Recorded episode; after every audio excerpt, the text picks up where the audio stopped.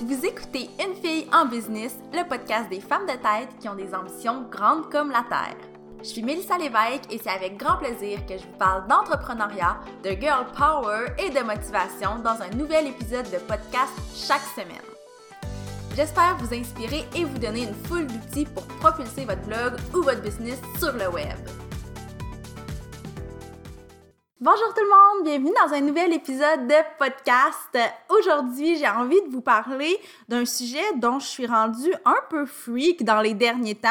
En fait, ça fait longtemps que le branding personnel, c'est quelque chose qui me passionne. On s'entend que si on, regarde mon parcours euh, de blogueuse, créatrice de contenu, on peut comprendre que clairement, le branding personnel, c'est quelque chose vers quoi j'ai toujours été attirée.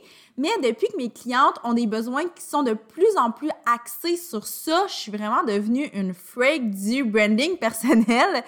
Puis quand je parle de branding personnel autour de moi, quand je dis ce terme-là à mes clientes, c'est pas nécessairement tout le monde qui comprend bien de quoi il est question. Puis c'est pour cette raison-là qu'aujourd'hui, j'ai décidé d'en faire l'objet d'un épisode de podcast. En théorie, la définition du branding personnel, ce serait quelque chose qui ressemble à le branding personnel est une pratique qui consiste pour un individu à promouvoir lui-même son image et ses compétences par le biais des techniques marketing et publicitaires utilisées habituellement pour promouvoir une marque. Je sais pas pour vous, mais moi, à chaque fois que je vous lance, que je vous lis une définition très théorique du genre, je trouve toujours que c'est quand même un peu abstrait, puis ça démystifie pas tellement le concept. Et c'est pour ça que je vais vous donner ma propre définition du branding personnel. Donc, si vous me suivez sur mes différentes plateformes, vous m'avez probablement entendu répéter la fameuse phrase l'entrepreneur avant l'entreprise. C'est vraiment une phrase qui a plusieurs sens pour moi et qui est tellement ancrée dans ma business.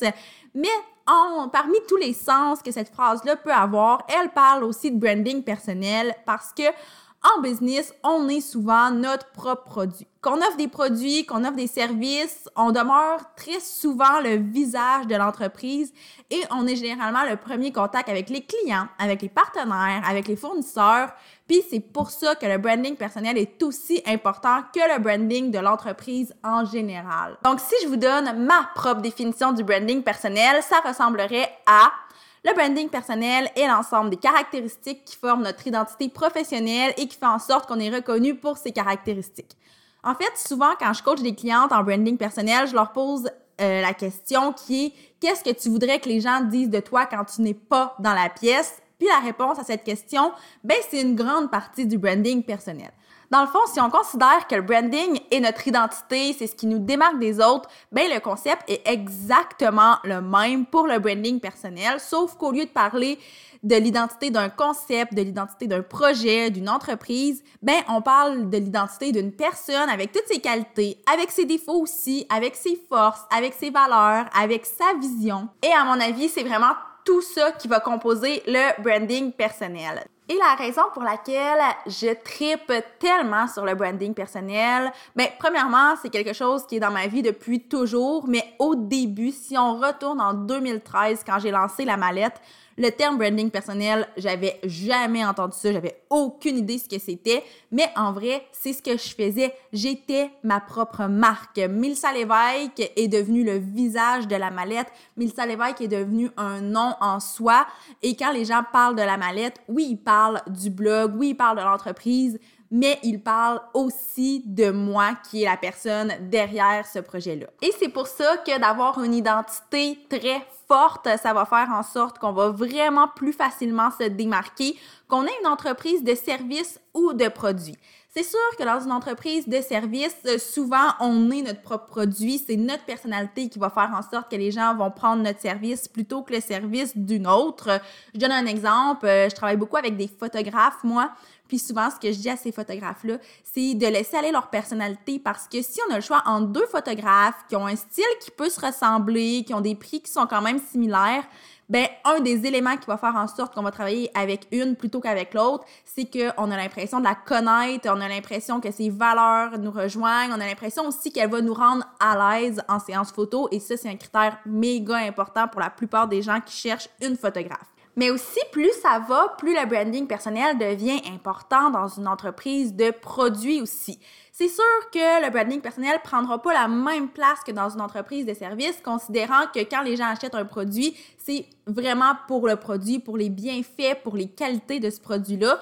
Sauf que moi je vends un produit d'une certaine façon avec mes propres mots, avec mon charisme à moi, et qu'une autre personne vend exactement le même produit, l'effet ne sera pas nécessairement le même. Ça va vraiment dépendre de la façon qu'on le présente, des mots qu'on utilise, euh, de, la, de la vibe qu'on dégage aussi. Donc bref, le branding personnel, plus ça va, plus il est important. Je dirais même que c'est important pour quelqu'un qui est même pas entrepreneur, qui est même pas créateur de contenu non plus.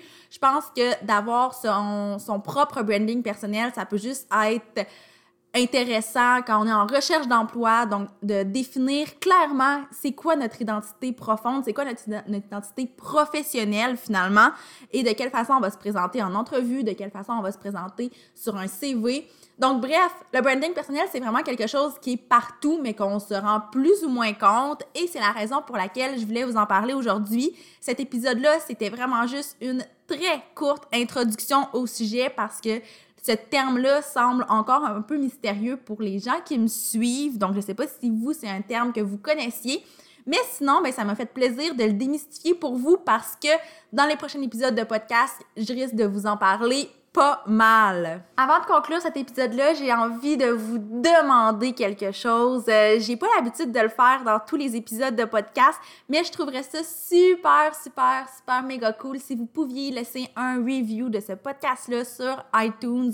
Pour moi, c'est vraiment, vraiment important. J'ai le goût de vous lire, j'ai le goût de savoir ce que vous en pensez.